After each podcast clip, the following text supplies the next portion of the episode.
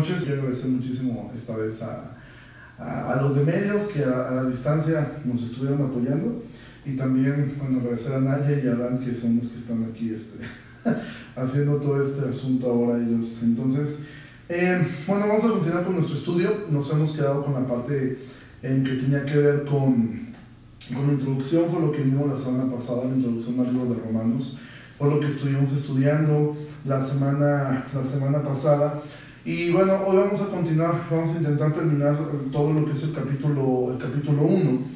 Eh, ¿Qué es lo que está ocurriendo en todo esto que, que hemos estado viendo? Bueno, que Pablo ha estado hablando acerca eh, del tema que él tiene en la carta, eso fue lo que vimos la semana pasada. Él se presenta y después él va a comenzar con todo lo que es el tema del libro, va a comenzar a hablar acerca de lo que es eh, la razón por la cual él, él, ha escrito esto. Y es entonces cuando llegamos a, a, esta, a esta parte del, de, de, de, Romanos. Entonces quisiera que fuéramos ahí a, a Romanos, vamos a leer a partir del capítulo 8, perdón, del versículo 8. Dice Pablo, primeramente doy gracias a mi Dios mediante Jesucristo con respecto a to todos ustedes, de que su fe se divulga por todo el mundo, porque testigo me es Dios a quien sirvo mi espíritu en el Evangelio de su Hijo, que sin cesar hago mención de ustedes siempre en mis oraciones, rogando que de alguna manera tenga fin por la voluntad de Dios un próspero viaje para ir a ustedes, porque deseo ver, verlos para comunicarles algún don espiritual a fin de que sean confirmados, esto es, para ser mutuamente confortados por la fe que nos es común a ustedes y a mí. Entonces, bueno, Pablo aquí está comenzando a hablar acerca de, eh, de su deseo de viajar. Como habíamos visto la semana pasada, Pablo no conocía a la iglesia en Roma. Para Pablo era una iglesia que él no conocía, era una iglesia nueva. Era una iglesia que seguramente él conoció a través de, de Priscila y de Aquila, pero él realmente no conocía a las personas en esta iglesia. Entonces Pablo está diciendo, ¿Cuál es la razón? Si, y ustedes si se dan cuenta, Pablo va a mencionar constantemente la palabra evangelio. Es algo que constantemente él está hablando. Eh, eh, constantemente le está diciendo eh, esta palabra, eh, por ejemplo, a quien sigo mi espíritu en el evangelio de su Hijo, que sin cesar hago mención de ustedes, rogando de, de alguna manera tenga fin por la voluntad de Dios un próspero viaje para ir ustedes, porque deseo comunicarles algún don espiritual a fin de que sean confirmados. Ahora, aquí comenzamos y simplemente estos son aspectos teológicos, no voy a detenerme en esto. Ahora, ¿a qué se refiere Pablo con decir que quiere comunicarles algún don espiritual a fin de que sean confirmados? Esto se ha tomado muchas veces como un texto donde Pablo lo que quiere es ir a imponer manos y a que ellos reciban dones espectaculares. De hecho, no creo que fuera la, la, la, razón de Pablo en hacer esto, puesto que en el capítulo 12 Pablo va a tocar acerca del tema de los dones y va a hablar acerca de los dones los dones que son más útiles para la iglesia, el don de servicio, el don de presidir, el don de administrar, el don de misericordia, el don de profetizar en el contexto de la predicación. Entonces, cuando Pablo está diciendo aquí eh, que deseo verlos para comunicarles algún don espiritual, uh, algunos piensan, entre ellos Karl Barth, de hecho Karl Barth, yo no soy muy fan de él, pero eh, realmente el trabajo de, de, que él hizo sobre Romanos es increíble. Y Karl Barth decía que era muy básico y muy sencillo que, cuál era este don espiritual al cual él se estaba refiriendo. ¿Y cuál es este don espiritual? El Evangelio. Es decir, deseo usted verlos para comunicarles algún don espiritual, don espiritual. ¿Para qué? Para comunicarles el Evangelio, porque el Evangelio es lo que nos confirma. Sí, o sea, esto es lo único que nos puede confirmar. Y por eso, versículo 12, esto es para ser mutuamente confortados por la fe que nos es común a ustedes y a mí. Y este versículo 12 realmente está hablando mucho acerca de la humildad de Pablo, al decir, o sea, al yo ir con ustedes, no solamente yo voy porque yo tengo algo especial, sino cuando ustedes entienden el Evangelio, entonces mutuamente seremos confortados por la fe que nos es común a ustedes y a mí.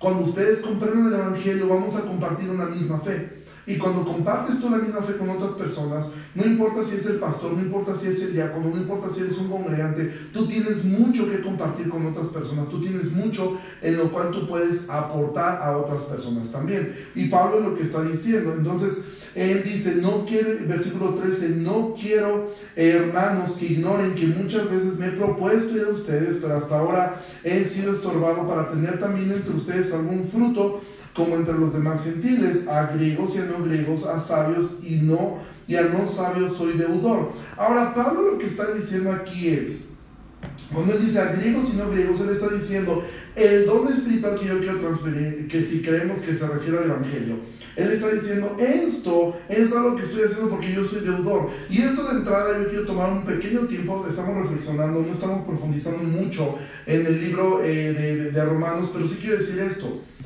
Tú y yo debemos entender que somos deudores. Nosotros tenemos una deuda enorme con Dios. Esa deuda es que él, no nos está cobrando ni nosotros tenemos que pagarla porque no somos salvos por nuestras obras. Sin embargo, nosotros tenemos que entender algo, somos deudores y esto es que ahora nosotros en ese tiempo en el cual estamos encerrados, deberíamos tomar un tiempo para nosotros eh, hablar a otras personas del Evangelio, para nosotros hablar a otras personas y exhortar a otras personas para ver si podemos transmitirle el don más importante que nosotros hemos recibido, que es el don del Evangelio, el poder conocer el Evangelio. Y entonces dice, esto no solamente es para algunos, dice, es para griegos y no griegos. Es decir, los griegos tenían fama de ser personas muy inteligentes y los que no eran griegos tenían fama de ser muy torpes. O los griegos consideraban a los que no crecían bajo su cultura personas torpes. Entonces Pablo está diciendo, este mensaje es a griegos y a no griegos. Y si no queda claro, dice a sabios y no sabios. Es decir, para gente sabia y también para gente ignorante. El mensaje que Pablo está llevando es un mensaje que sirve para, eh, eh, para, para, para, todos. ¿sí? Es un mensaje que, que, está funcionando para todas las personas, que tiene esta, esta cualidad de ser útil para, para todos los demás. Entonces, Pablo está diciendo esto, dice, entonces, Así que en cuanto a mí, pronto estoy a anunciarles el Evangelio. Esta es la razón por la cual yo también creo que este don que él se está refiriendo, el que quiere comunicarles, que él está dicho, eh, está diciendo, em, eh, deseo verlos para comunicarles el mundo espiritual y dice, así en cuanto a mí, pronto estoy a anunciarles el Evangelio también a ustedes que están en Roma. Y entonces aquí viene ya, por fin Pablo va a llegar entonces al tema que él quiere tocar. Ahora sí Pablo por fin va a tocar ya de forma profunda lo que es el tema de esta epístola. ¿Cuál es el tema de la epístola? Bueno, Pablo ahora va a comenzar a describir cuál es el tema que él quiere tratar en esta epístola. ¿Y cuál es esto? Entonces vamos a llegar a esta parte, versículo 16. Porque no me avergüenzo del Evangelio, porque es poder de Dios para salvación a todo aquel que cree, al judío primeramente y también al griego porque en el Evangelio la justicia de Dios se revela por fe y para fe, como está escrito, mas el justo por la fe vivirá. Y entonces Pablo va a decir, no me avergüenzo del Evangelio. Y pudiéramos realmente hacer aquí, pararnos por días o quizá por semanas, para poder entender eh, a qué Pablo está diciendo, no me avergüenzo del Evangelio. Ahora, ¿Por qué Pablo ocupa estas palabras? ¿Por qué Pablo selecciona estas palabras de no me avergüenzo del Evangelio? Porque realmente para un romano eh, que alguien viniera a predicar que el Salvador del mundo era una persona que había muerto en una cruz romana, que esa era la forma más humillante de morir, era la forma más horrible de morir, porque la muerte en una cruz era reservada únicamente para los peores criminales y era una muerte que estaba reservada para, para, para, las peores personas. Era una muerte lenta, dolorosa y sumamente humillante. ¿Por qué era humillante? Porque ellos morían desnudos en una cruz, siendo vituperados, siendo, se burlaban de ellos. Eran personas que sufrían muchísimo. Entonces, Pablo dice, yo no me avergüenzo del Evangelio, no me avergüenzo de, de, hablar lo que voy a hablar, no siento vergüenza de hablar que Dios, el creador de todo el mundo, porque ellos, los, los griegos, están acostumbrados a que los dioses evidentemente no morían, ¿sí? Los dioses no morían y mucho menos morían a manos de, de hombres eh, paganos, pero resulta que Pablo está predicando acerca de un Jesús que fue crucificado y que fue resucitado. Dice, no me avergüenzo del Evangelio y da la razón, porque es poder de Dios para salvación a todo aquel que cree. Entonces, considera esto, el Evangelio es el poder de Dios para salvar al hombre. No existe algo más poderoso que el Evangelio. Actualmente el hombre está en una necesidad de poder encontrar a Dios, en una necesidad en la cual están en desesperanza, en la cual eh, eh, muchos están, eh, estamos encerrados sin podernos mover como quisiéramos movernos.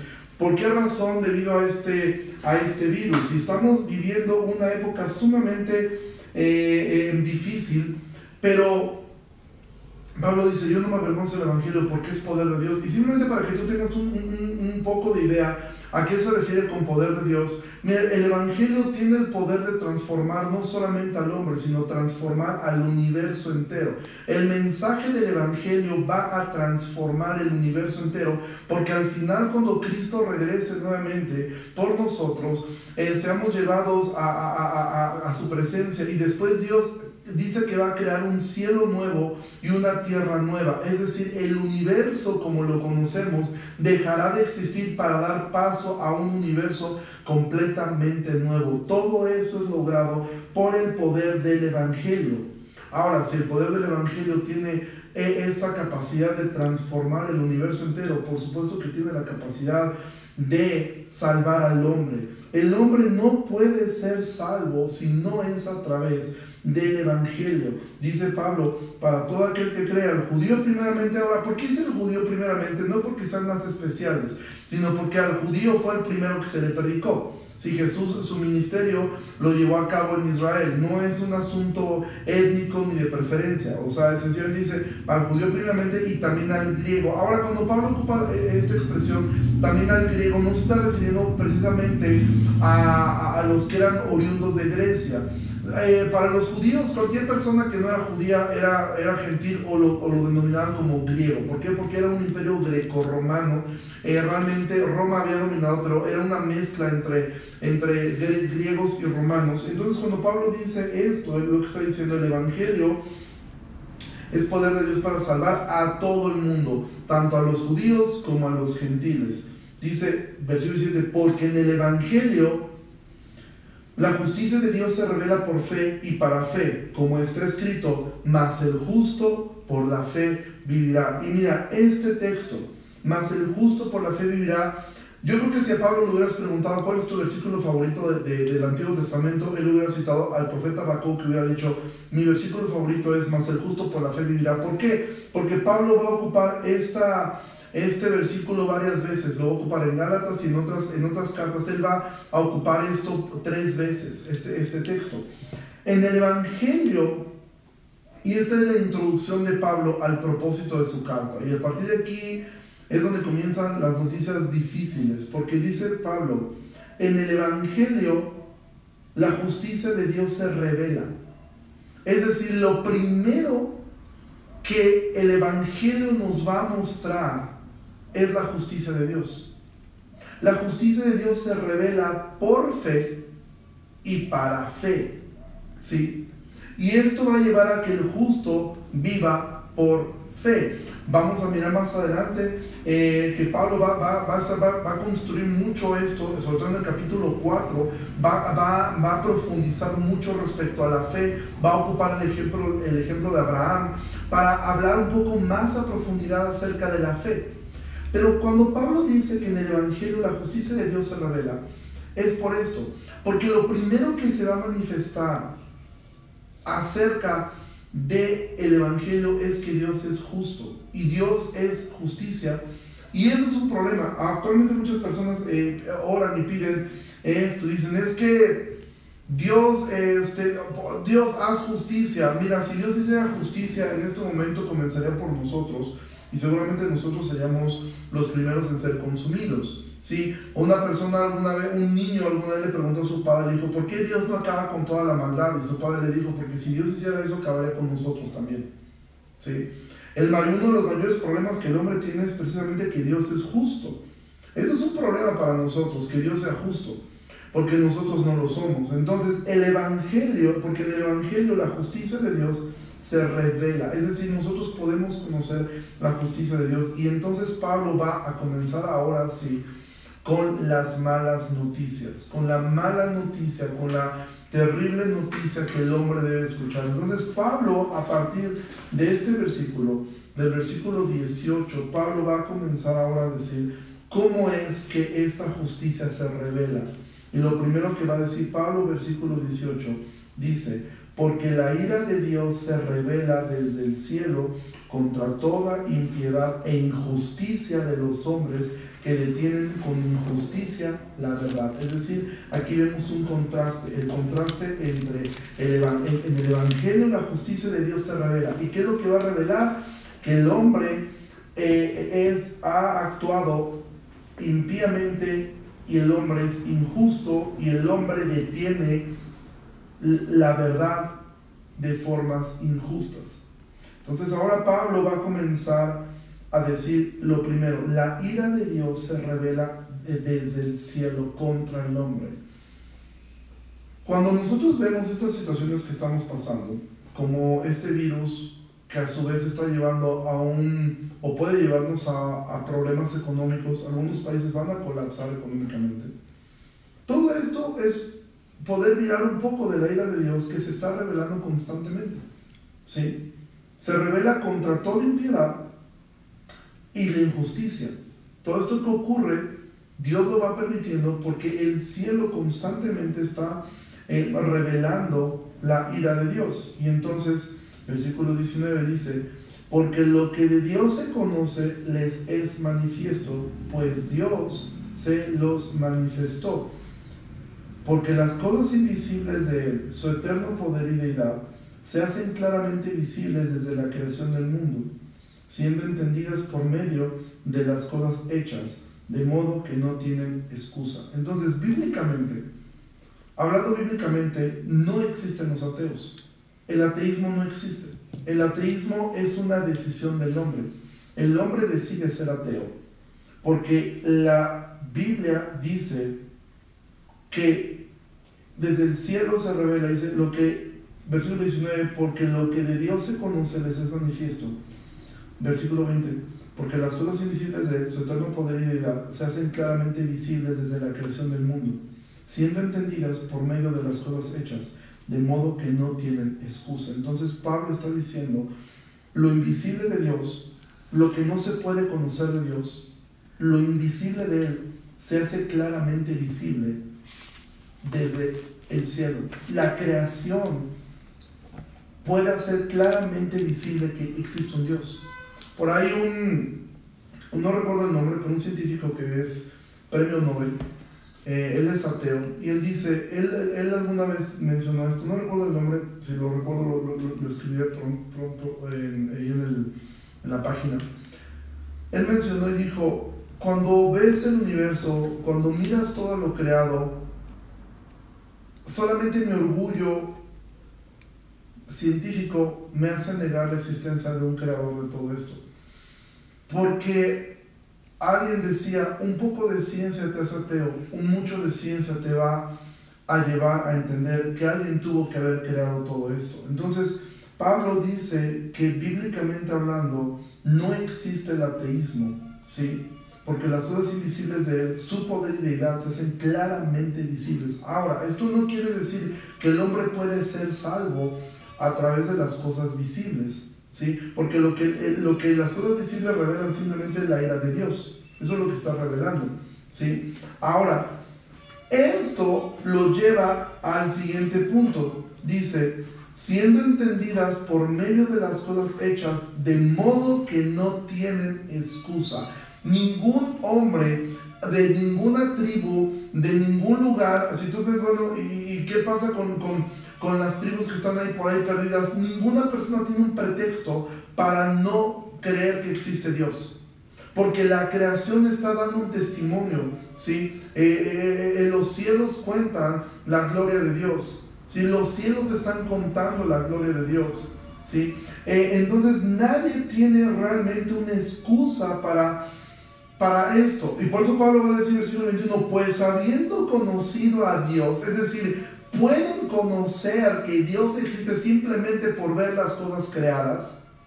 Y habiendo conocido a Dios, no le glorificaron como Dios ni le dieron gracias. Y aquí entonces comienza lo que es una espiral descendente del hombre. Y esta espiral descendente, desgraciadamente en nuestro mundo ya estamos hasta abajo. Pablo va a comenzar a describir una espiral descendente. ¿Cómo es que el hombre va a ir cayendo y cayendo y cayendo y cayendo y cayendo cada vez más y más y más bajo solamente por una sola cosa, no glorificar a Dios.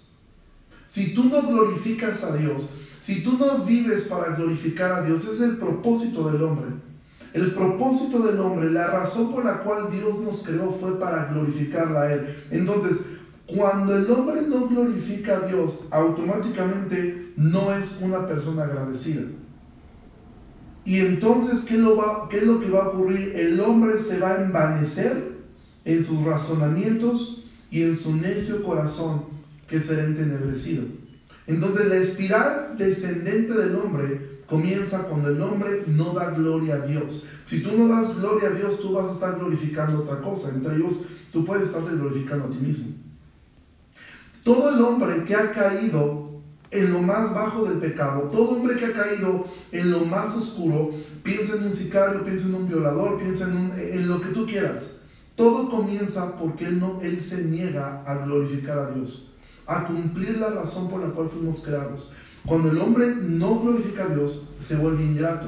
Y después de volverse ingrato, lo que va a ocurrir es que se va a envanecer en su razonamiento. Va a comenzar a razonar las cosas y bueno, yo creo que Dios no existe porque si existiera esto, esto, esto, esto, y entonces el corazón se llena de tinieblas. Y esto ocurre en muchas personas, y tú podías estar escuchando esto y darte cuenta que tu corazón, cuando dejas de glorificar a Dios, vas a sustituir a Dios por un ídolo, y ese ídolo puede ser tu casa, puede ser tu trabajo, puede ser tu dinero, puede ser tu ministerio, pudiera ser tu esposo, puede ser tu esposa, pudiera ser un hijo, pudiera ser una hija, pudiera ser tu novio, pudiera ser tu novia, pudiera ser eh, eh, tus cosas materiales, lo que sea. Calvino decía, nuestro corazón es una fábrica de ídolos. Entonces, cuando esto ocurre, el corazón se llena de tinieblas y versículo 22, profesando ser sabios, se hicieron necios.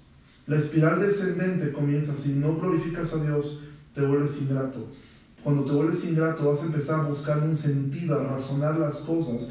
Y eso lo único que va a hacer es que tu corazón se llene de tinieblas. Y entonces vas a decir que tú eres muy inteligente. Por realmente la Biblia dice que te haces necio.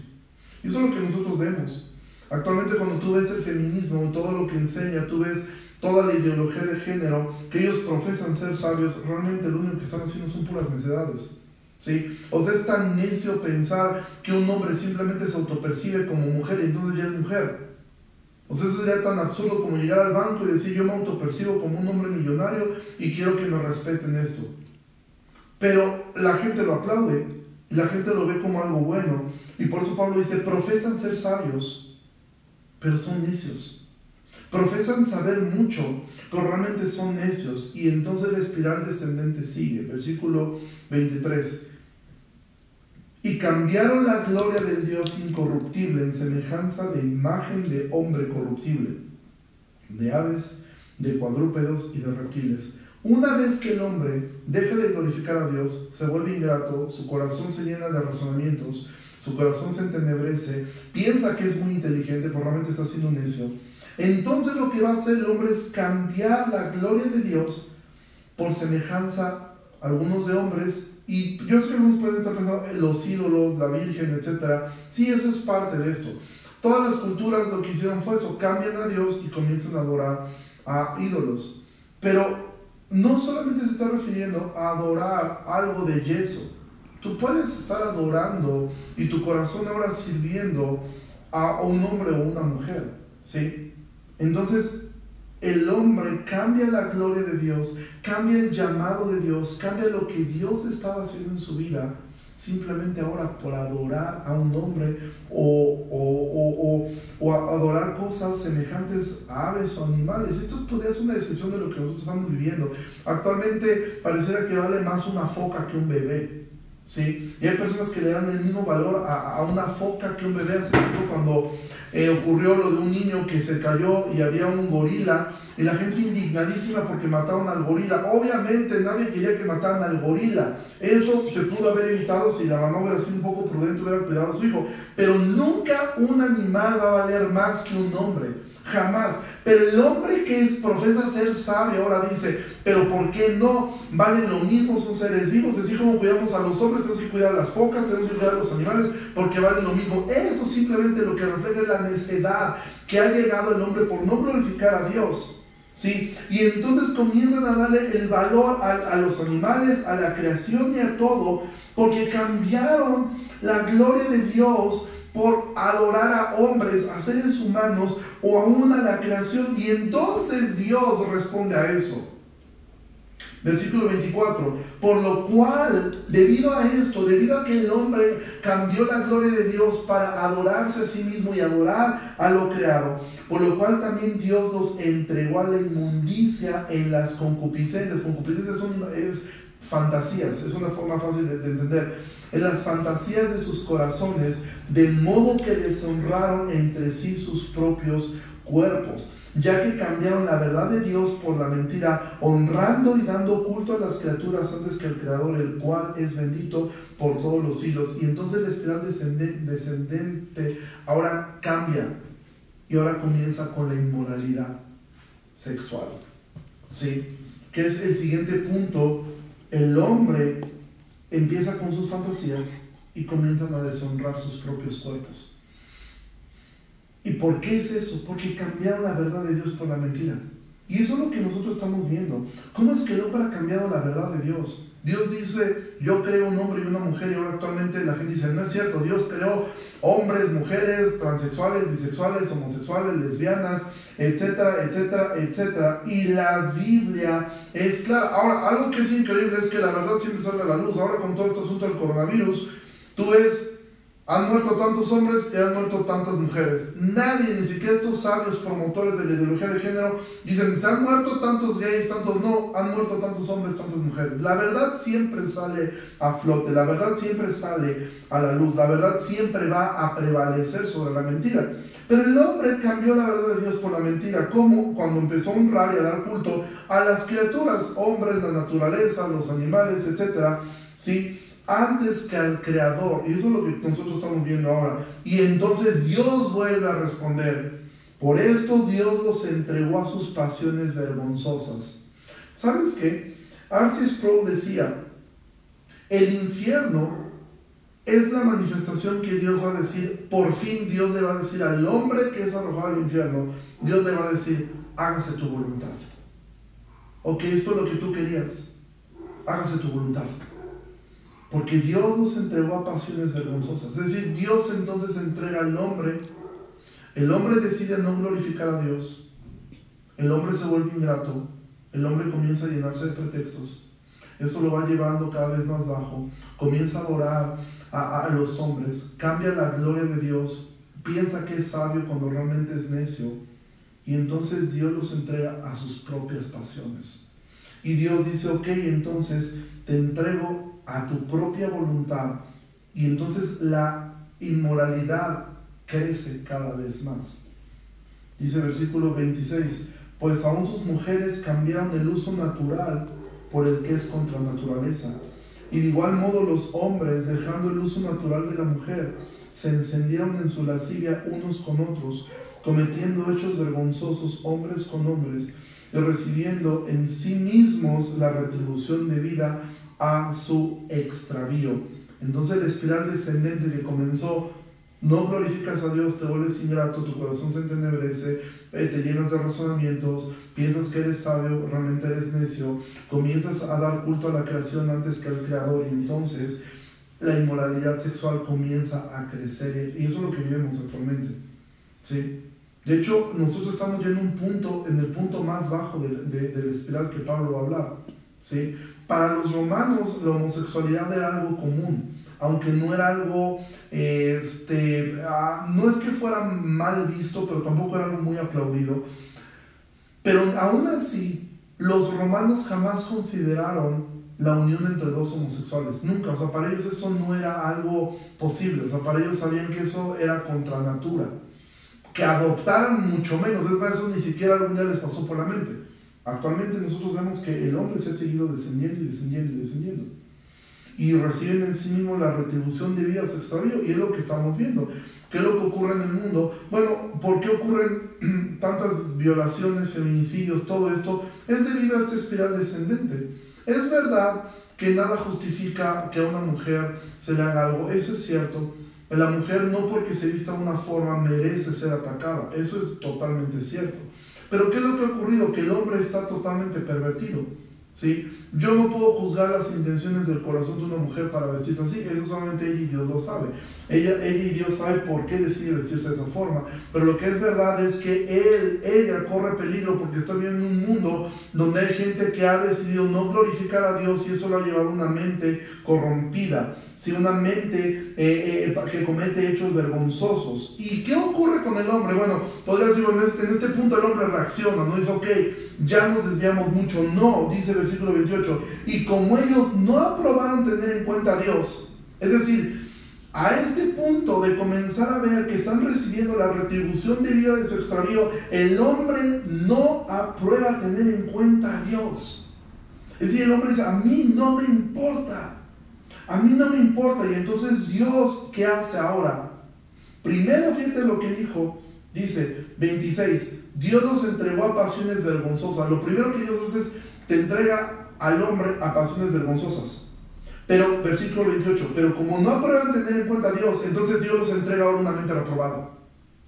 Pasa de entregarlos a, a sus pasiones a una mente completamente reprobada. Una mente que no puede aprobar ¿Sí? Dios tiene una mente reprobada. ¿Para qué? Para hacer cosas que no convienen. Y entonces ahora va a comenzar toda una lista de lo que puede hacer una mente reprobada. Una mente que ya está totalmente trastornada. Una mente que está completamente ya desquiciada por el pecado. Totalmente entenebrecida. Entonces Dios lo primero que hace lo entrega a sus pasiones pero como el hombre ni así reacciona, entonces Dios los entrega una mente reprobada. Y entonces versículo 29 dice, estando atestados de toda injusticia, fornicación, perversidad, avaricia, maldad, llenos de envidia, homicidios, contiendas, engaños, malignidades, murmuradores, detractores, aborrecedores de Dios, injuriosos, soberbios, altivos, inventores de males, desobedientes a los padres, necios, desleales, sin afecto natural, implacables, sin misericordia.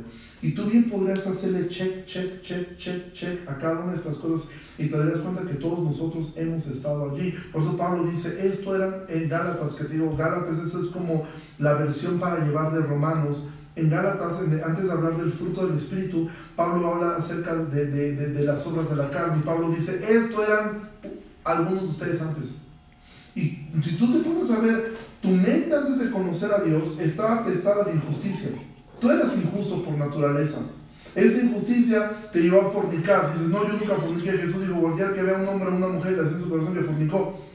Éramos perversos, éramos avaros, éramos malos, estábamos llenos de envidia. O me dices, bueno, yo, no, yo nunca maté a nadie. Jesús dijo, cualquiera que insulte a su hermano será culpable de homicidio. ¿Sí? Eh, estamos llenos de contiendas, engañábamos, éramos malignos, murmurábamos de otros, éramos detractores, aborrecíamos a Dios. Ahora tú puedes pensar, no, yo nunca aborrecí a Dios. Bueno, la Biblia dice que sí, que todos nosotros aborrecemos a Dios. Aborrecer a Dios no es sinónimo de odiar a Dios.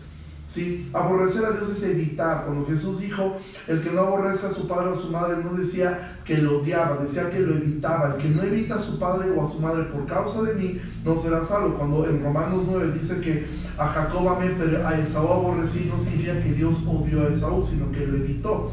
Eh, por eso llegaremos más adelante. Entonces, el hombre era aborrecedor de Dios, injurioso, tú eras soberbio, eras altivo, inventores de males, éramos desobedientes a los padres, éramos necios, éramos desleales, no teníamos afecto natural, éramos implacables y sin misericordia. Y esto es el primer diagnóstico de todo el ser humano, y esto es lo que eras tú y esto es lo que soy yo.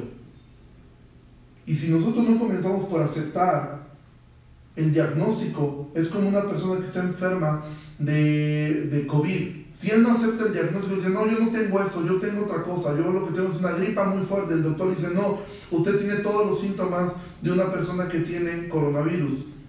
¿Por qué? Ahora, ¿cómo puedes tú mirar tu vida cuando esto era lo que todos nosotros éramos? Y aún no termina allí. La espiral descendente que comenzó, el hombre no glorifica a Dios, el hombre se vuelve ingrato, el hombre entonces, su corazón se llena de tinieblas, el hombre comienza a razonar todas las cosas. El hombre se vuelve necio. El hombre comienza a adorar a la criatura antes que a Dios. Dios lo entrega a sus pasiones vergonzosas, a veces se arrepiente, pero el hombre no se arrepiente. Entonces Dios lo entrega una mente reprobada y la inmoralidad sexual entonces comienza a crecer y a crecer y a crecer. Y no solamente termina ahí. Versículo 32 dice, quienes habiendo entendido el juicio de Dios, que los que practican tales cosas son dignos de muerte, no solo las hacen, sino que también se complacen con los que, con los que las practican. Es decir, el hombre sin Dios no solamente es alguien que practica todo esto, sino que se complace en que otros también lo hagan. ¿Sabes cuál es la peor plaga que existe en el, en el mundo? No es este virus, es el pecado. ¿Y sabes quiénes somos los portadores de eso? Nosotros. Porque nos, tú ponte a pensar en esto. Si tú dices, no, yo, yo no creo que yo sea tan malo, hazte esta pregunta. ¿Quién te enseñó a mentir? ¿Quién fue quien te enseñó a mentir? Eso salió de tu propio corazón. ¿Sabías tú que eh, está comprobado? Eh, yo conocí a una, a una, persona que hizo su, su tesis en psicología estudiando el comportamiento de los bebés. Y en esta, el, resultado de este estudio era que un bebé, cuando tú ves un bebé pequeño que de repente se enoja porque le quitas algo y tú se lo quitas y el bebé comienza a pegarle a su mamá el enojo porque quiere recuperar lo que le quitaste, realmente el bebé está ocupando toda su fuerza, solamente que tiene muy poca fuerza y no logra hacer mucho daño. Pero si el bebé tuviera la fuerza de un hombre de, 25 años, pero tuviera la mentalidad de bebé, el bebé mataría a su propia madre con tal de recuperar la sonaja que le quitó. Porque su naturaleza es agresiva, solamente que su fuerza es muy poca. Conforme va creciendo, va entendiendo ciertos, ciertos conceptos, ¿sí? Y que realmente tú dirás, bueno, hay muchas cosas que yo no, que tú a lo mejor nunca se te hubiera ocurrido hacer. Pero si tú te pones a pensar cuál es la razón por la cual el hombre no es un asesino, tú vas a encontrar en tu corazón que tú, ¿por qué tú no, tú no mataste a esa persona que te hizo daño? ¿Por qué tú no asesinaste a esa persona? En el corazón muchas veces deseamos la muerte de otros. No lo hacemos por miedo a las consecuencias, no lo hacemos porque tenemos miedo de terminar en la cárcel, pero el corazón constantemente desea tantas cosas que yo ahí sí me agrego a lo que dice Paul Washer, si alguien pusiera en, una, televisión los pensamientos que yo he tenido, a veces contra otras personas, yo saldría corriendo y jamás quisiera volver a ver a esas personas. Porque mi corazón, aunque ha sido regenerado, aún tiene mucha carne igual que el tuyo. Entonces, el hombre que está sin Dios no solamente entiende que hay un juicio sobre esto y que el hombre es digno de muerte, no solamente se conforma con que las hace, sino que también se complace en que otros las practiquen. Porque el hombre, y ponte a ver esto, y tú lo puedes pensar, quizás más claro para los hombres, ¿cómo es que tú llegaste a ver pornografía? Alguien te la mostró, alguien te enseñó eso, ¿sí? Alguien te fue guiando hacia eso. ¿Quién fue que te... ¿Cómo es que llegaste a ser alcohólico? ¿Cómo es que llegaste a tener un vicio? La mayoría de las veces es porque alguien más que practicaba eso, no solamente, y aunque él sabía que se estaba haciendo daño, aunque él sabía que esto lo estaba acabando a él, ahora él quería que alguien más estuviera sufriendo junto con él. Porque esta es la condición del hombre. El hombre es malo. Y entonces esto es, como termina eh, eh, el capítulo 1, mostrando la condición del ser humano en general todo el ser humano está bajo esto, ¿sí? Y de hecho tú podrías, eh, podríamos pensar, bueno, todos los seres humanos son así, bíblicamente sí. Ahora, ¿por qué no todos los seres humanos desarrollan toda su capacidad de maldad? Eso es por gracia de Dios, por misericordia de Dios.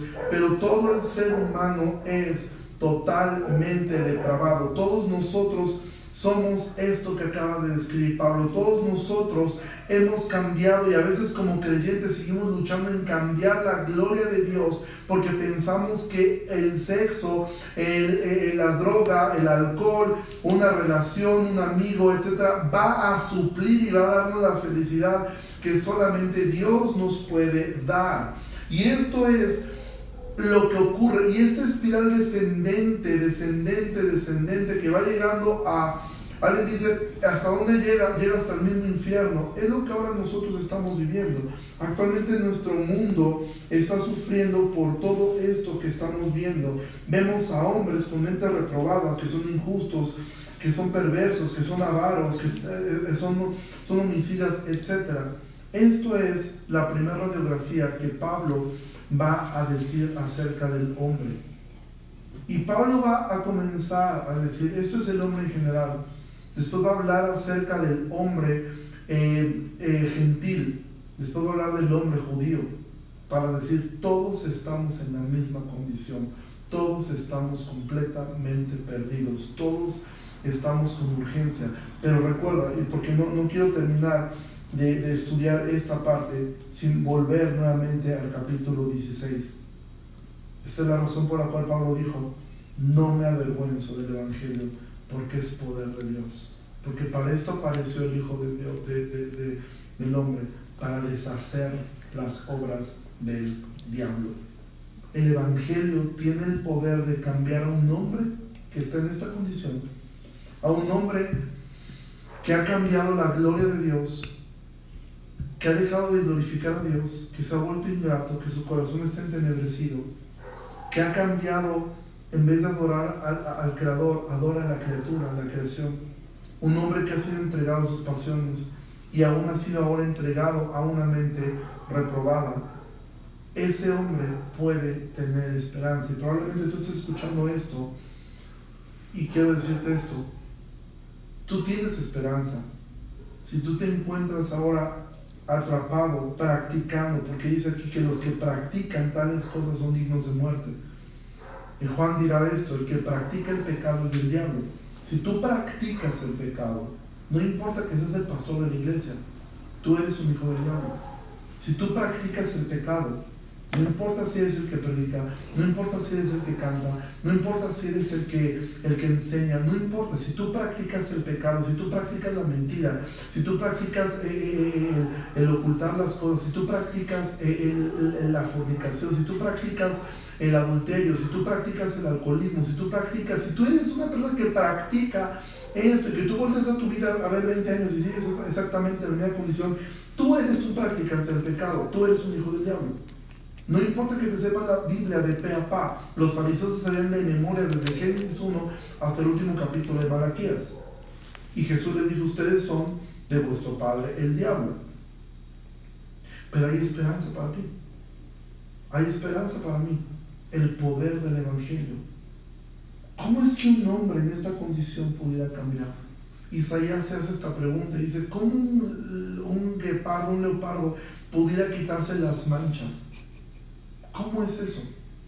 Con el poder del Evangelio tiene esa capacidad, tiene la capacidad de poder transformar al hombre de esta condición, llevarlo a una condición distinta. Eso solamente lo puede lograr el Evangelio. Los siguientes capítulos que veremos, capítulo 12, capítulo 3, son quizá